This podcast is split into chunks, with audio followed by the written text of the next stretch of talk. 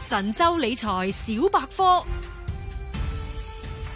好，又到呢個神州理財小百科環節啦。而家咧，內地放緊呢個國慶長假噶嘛，咁啊七日啦，咁啊形勢點咧？特別今年都好有趣，因為疫情之下咧，好多地方都係鼓勵大家誒、呃、原地放假咧，或者係省內放假啦。咁形勢點咧？你知以往咧，即係黃金周、即係川州個省好墟冚噶嘛，好好誇張噶嘛。今年會係咪真係懶了一截一定點咧？我哋揾我哋普通話台同事高炬做咗啲資料搜集嘅。你好，高生。誒你好，以往黃金周咧，周圍去噶嘛，你知又嗱，好似話免呢個嘅即係誒高高速嘅裏邊嘅收費啦，所以高速塞塞到爆嘅。係咁今年睇怕，既然政府都落咗指示話，大家鼓勵原省唔係話過啊過節節得㗎啦喎，係係啦啦，咁即係點啊？即係話鼓勵大家，就算去旅行都係省內好啦，唔好唔好穿州過省啦，係咪？ 係啦，就就係最近啲啦，就近啊去行下就算啦，就唔好行太 遠啦，大家。喂，有冇啲例子先？咁究竟我係要過省，我要做啲咩先？啊，如果過省嘅話咧，其實咧個個省咧要求都唔同噶，吓，唔係話一㗎，個個唔同㗎，真係。係啊，所以你要問翻你如果去其他地方咧，你首先打電話問翻當地嘅防疫措施先。係要係啦驗幾多次核酸先？係啦，跟住咧，首先你出嗰個地方咧，多數都係二十四或者四十八小時嘅核酸檢測。即係我一離定要㗎啦開，我離開呢個省啦，係啦，係啦，，你一定要有呢、個誒、呃核酸證明之後咧，你先至可以即係譬如話坐車啊、坐飛機啊，嗯，或者係揸車即係上高速啊揸車都要要喎。嘅。好啦，咁啊，當我過咗省之後，對方可能又唔同嘅喎，咁啊，我都有四十八小時核酸，係咪應該入可以入省先？喺首先啊咧，你要去嗰個地方咧，你一定要睇翻當地嘅防疫政策先。誒、嗯，跟住咧，你要向如果你喺嗰度住嘅話咧，無論住即係留賓宿，即係館。留宿，係啦係啦，嗯民宿都好，你要向所在嘅地方嘅登記小區報報備咗先，唔係即時報備喎，提早通知哦佢即係喎。話預睇先我佢接唔接收你， 咁咁咁有嗱有啲問題啦。假如我我我個地方地區係屬於中中高等風險咁點先？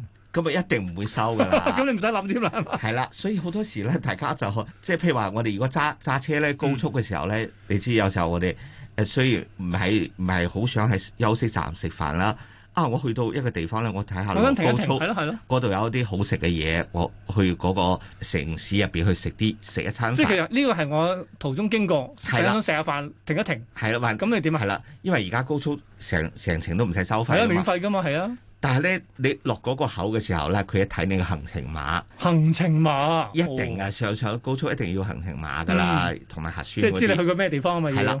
跟住咧，佢就會睇。如果你係屬於誒中誒中風險咧，有啲係低風險都都有可能，佢就會拒絕你噶費事啦。費事煩啊，係咪咧？係啦，跟住拒絕你。咁即佢係仲咁點點啊？我翻返去嗱啊，佢俾你兩個選擇，我就有朋友試過啦。你第一你就原地返返去繼續上高速，你去邊度都我都唔理 啦。總之唔好嚟嗰度第。二咧，你一定要過呢個口咧，入嚟嘅話咧嗯，冇問題。首先隔離七日 先，又七加三啊！隔離咗七日之後咧再睇。成個國家其實都係七日嘅啫喎，係呀。咁我翻屋企好過啦，真係。係啦，所以咧就比較麻煩啦。嗱，咁即係呢個就係省過省啦。但係嗰陣嗯我仍然喺省裏邊嘅啦。其實講真，喺廣東省嘅話，譬如我深圳嘅朋友都去去潮汕啦，唔同地方，成個大灣區周圍走嘅啦，係咪係？咁嗱嗱，以往咧通通常啲旅遊景點咧，就因為咧穿好多人穿州過省嚟啊嘛，所以塞到爆噶嘛。咁要得翻省內人自行消費嘅話，會唔會好啲先？誒、其實咧好多地方咧都爆，因為大家咧都好耐冇去旅行啦，所以咧有啲地方咧都會爆嘅省內。而且咧今年咧，其實咧從六月份開始咧，好多即係之前收費好貴嘅景點咧，嗯。都免咗門票啦，希望哎大家嚟。係啦，即係為即係為咗吸引大家嚟，所以免門票，免咗好好多地方免咗收唔門票收效先？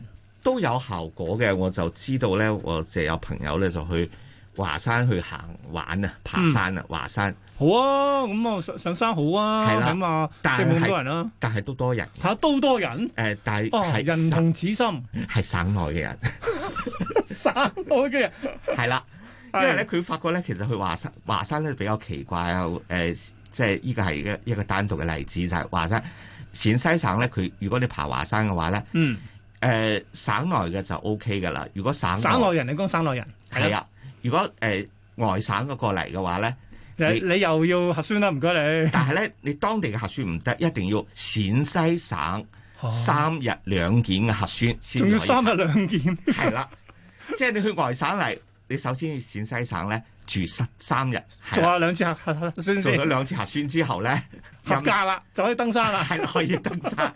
喂，我想知道做核酸係自己俾錢定係工嘅先？一啲啲噶啦，因為有啲地方係收費，有啲地方係免費。明白，係啦，但係收費都誒、呃因為雲件嘅話，你而家都佢衞健委有個標準係嘅，你唔可以即係超唔可過以太誇某個嘅價，係啦，其實最貴都唔會超過二三十蚊嘅啫。好啊，嗱，當然呢個係煩啲嘅，咁但係要防疫啊噶嘛。但我反諗一樣嘢就係、個省咁大，可以周圍走啊，所以都 OK。一隻核市嗰啲可唔可以又穿咗過省咧？咁喺市內自己，我有趣啦。咁啊，譬如係上海啊，或者係成都啊、北京啊嗰啲，即係主要城市咧，佢其實 人又多，地方又細，咁佢可以點啊？喺呢個黃金周裏邊，今日啊咧就只可以喺自己嘅地方誒揾嗰啲公園啊，誒郊外去地方或者係啊嘛？係啦，去露營啊。啊露營因為其實上海咧特別郊區嘅地方又冇乜特特別多咯喎。嗯，因為咧而家城市建設多啦，係啊其實咧基本上好多都地城方鎮有化咗㗎啦。啊係啦，所以咧就你會喺見到咧。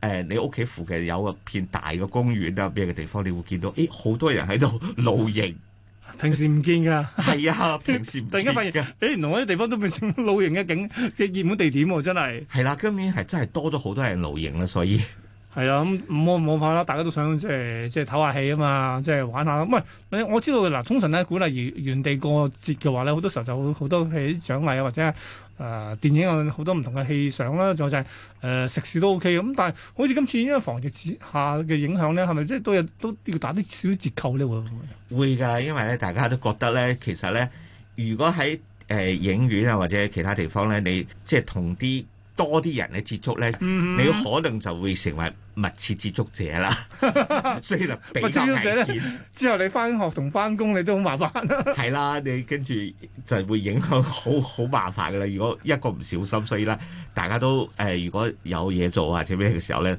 就特別小心啲啦。咁啊，咁所以食肆都打咗折扣啫，啊外賣冇問題嘅，即係堂食嘅係啦又少咗啲嘅咯喎。係啦，就會打咗少少折扣噶啦唉。，果然係一個疫情下嘅呢個嘅 十一黃金周都係好不一樣。好，今日唔該晒我哋普通話台同事高炬同我哋做咗啲資料搜集嘅，唔該晒你 K。